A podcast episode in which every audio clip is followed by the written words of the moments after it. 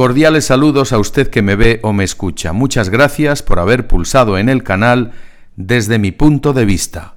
Soy Constantino de Miguel, periodista internacional durante muchos lustros y ahora libertario comentarista de la actualidad internacional.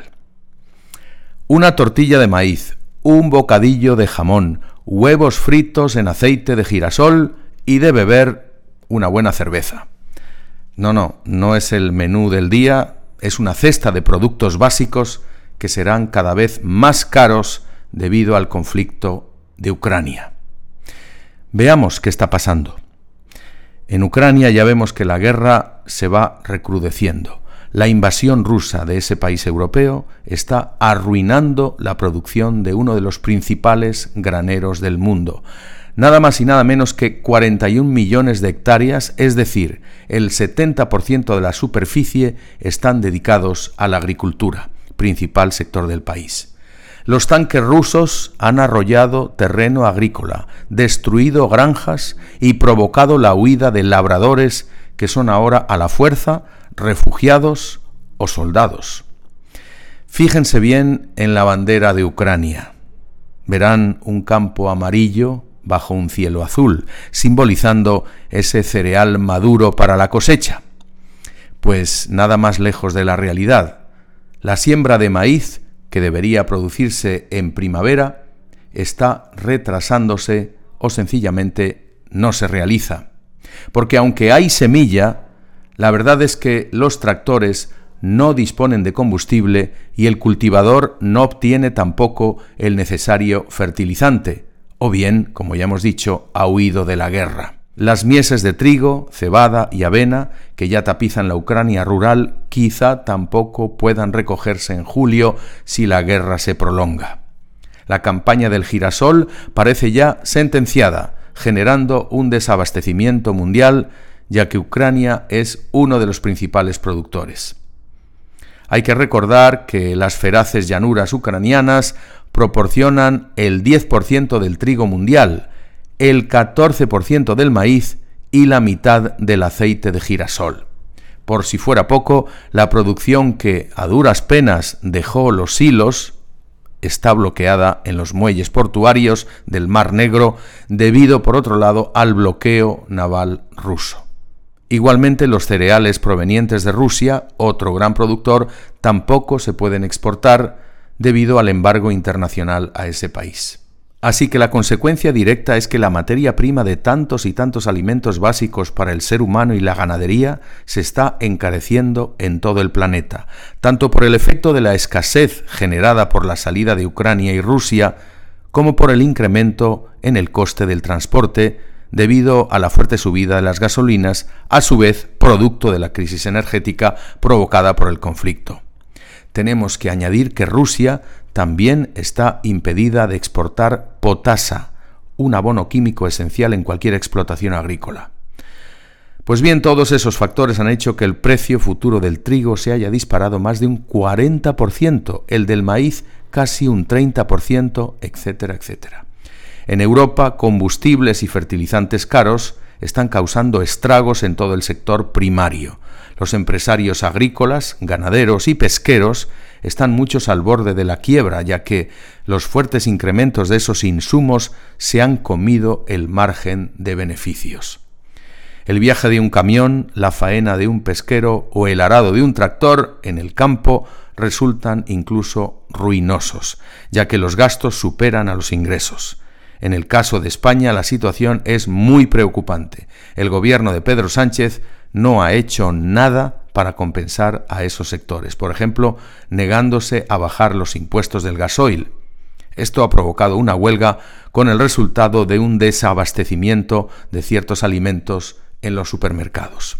Llueve sobre mojado. Si durante la pandemia la cadena de suministros mundial se había quebrado en la industria y la tecnología, ahora está fallando en la vital industria alimentaria. Por otro lado, la guerra anuncia malos tiempos para muchos países del planeta que dependen de los cereales de Ucrania y de Rusia para alimentar a su población. Por ejemplo, los estados árabes del norte de África, como Egipto, son grandes consumidores de cereal ucraniano, al suponer una parte esencial de la dieta. Encarecer el trigo, es sencillamente empujar a millones de egipcios, libios, tunecinos, etc., a una mayor pobreza, situación que ya hace diez años provocó la primavera árabe, una revolución que después de un baño de sangre supuso el derrocamiento de varios regímenes autoritarios. Así que la seguridad alimentaria en el planeta se tambalea y la respuesta de muchos países no es precisamente la solidaridad, sino todo lo contrario el que no tenga cereal, soya, aceite, fertilizantes o piensos, pues que lo busque. Los precios altos incentivarán la producción, es cierto, pero cada país productor acaparará todo lo que pueda almacenar en sus silos y evitará exportar, porque parece que vienen épocas de vacas flacas y hay que contar con reservas.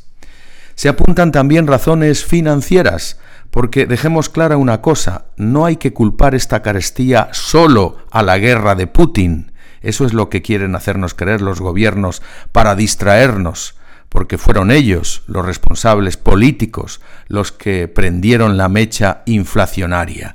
La espiral de precios en alimentos y carburantes ya superaba el 7% antes de la invasión a Ucrania debido a la irresponsable y desbordada emisión de moneda por parte de los bancos centrales, que fabricaron dinero como rosquillas, supuestamente para paliar los efectos de la pandemia, pero la masa monetaria terminó creciendo como un soufflé, situando la inflación en niveles nunca vistos en Europa y Estados Unidos desde los años 80.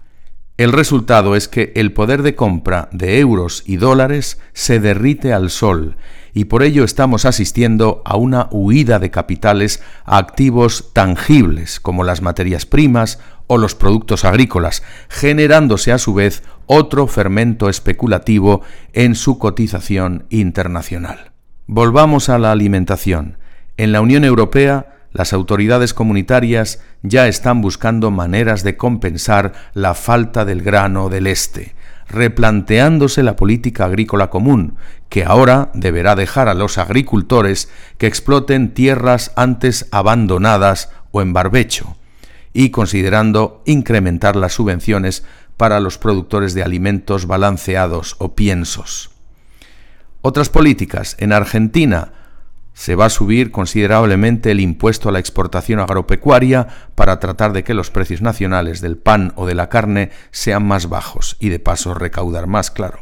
Indonesia, primer productor mundial de aceite de palma, ha duplicado la tasa a la exportación para que resulte más atractivo vender localmente. Francia ha dado orden de acumular en silos 800.000 toneladas mensuales ante la previsión de que la demanda no pueda abastecerse con importaciones. Egipto ha prohibido la exportación de lentejas o harinas. Marruecos ha limitado fuertemente la venta de tomates a la Unión Europea por miedo a que no haya suficiente para el ramadán. Es la definición misma del proteccionismo en algo tan sensible como la alimentación. Cerrar los mercados es una receta para el desastre, porque no es sólo que los consumidores en todo el mundo terminarán pagando más de cualquier manera. Lo trágico será que aquellas poblaciones que no pueden permitirse los incrementos de precios en alimentos se levantarán con la rabia del hambriento, generando conflictos de imprevisibles consecuencias. Así que amigos, lo que el virus del COVID no logró destruir, el esencial suministro de alimentos, lo está haciendo la guerra de Ucrania y la ley de la jungla en que se han convertido las relaciones internacionales. Muchas gracias.